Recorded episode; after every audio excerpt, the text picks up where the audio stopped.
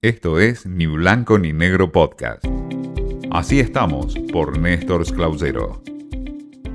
Hola, el gusto en saludarlos.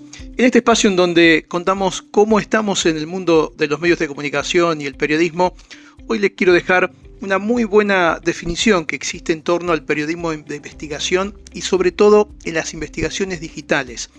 ¿Qué está ocurriendo? Como venimos remarcando en estos encuentros, la calidad de los contenidos es la que marca la diferencia. En un mundo en donde hay cada vez más medios de comunicación, pequeños o medianos o grandes, grandes plataformas, lo que se denomina el periodismo ciudadano, que para mí está en discusión, pero que es la gente publicando contenidos en distintas redes, todo eso genera mucho movimiento pero poca calidad y por lo tanto hay que buscar la calidad, la calidad es la que hace la diferencia y la diferencia es la que da sustento económico. Y esa calidad en muchos casos tiene que ver con la investigación periodística. Ir a lo duro, a lo serio, a lo profundo desde el trabajo periodístico. Esto puede que no sea una cosa automática que nos dé un resultado, pero seguramente nos va a acercar a ese norte que buscamos en nuestras publicaciones o en nuestros medios, más aún en los digitales, que son los que más crecen o han crecido. En ese espacio, Irving Huerta es un instructor que trabaja en el Reino Unido y es mexicano y ha hecho muchos trabajos sobre las investigaciones digitales y ha dado un taller en la Fundación Nuevo Periodismo de Colombia, la Fundación de García Márquez, y definió tres espacios que tienen que ver con la calidad de este trabajo. Lo definió con la ética, preguntarse quiénes están investigando y la evidencia. Desde estos tres puntos remarca cómo hacer un buen trabajo periodístico de investigación y cómo hacerlo en la era digital. Cuando se refiere a la ética, dice que actualmente es cada vez más común que las investigaciones trabajen con herramientas y componentes digitales que pueden involucrar, entre otros muchos factores, elementos que aparecen en la web que pueden tener algunos de ellos muchos errores.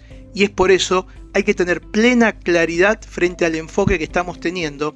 Es esencial, dice Huerta, invertir a la hora de la investigación para no comprometer la esencia de la historia. ¿A quiénes estamos investigando? Bueno, es también cada vez más común que las investigaciones no sean hechas solo por periodistas, que involucre, por ejemplo, a referentes de organizaciones de derechos humanos, a matemáticos, a ingenieros, incluso al denominado periodismo ciudadano. Pero es muy importante que al recolectar ese material exista la mano del periodismo de calidad y el rigor del buen periodismo para pasar por una zaranda esos datos y llevarlo a un contenido de nivel. Por lo tanto, deberíamos hacer un maridaje para sacar el mayor provecho de todas las propuestas que hoy trabajan con el periodismo en sí. Y el tercer punto tiene que ver con la evidencia.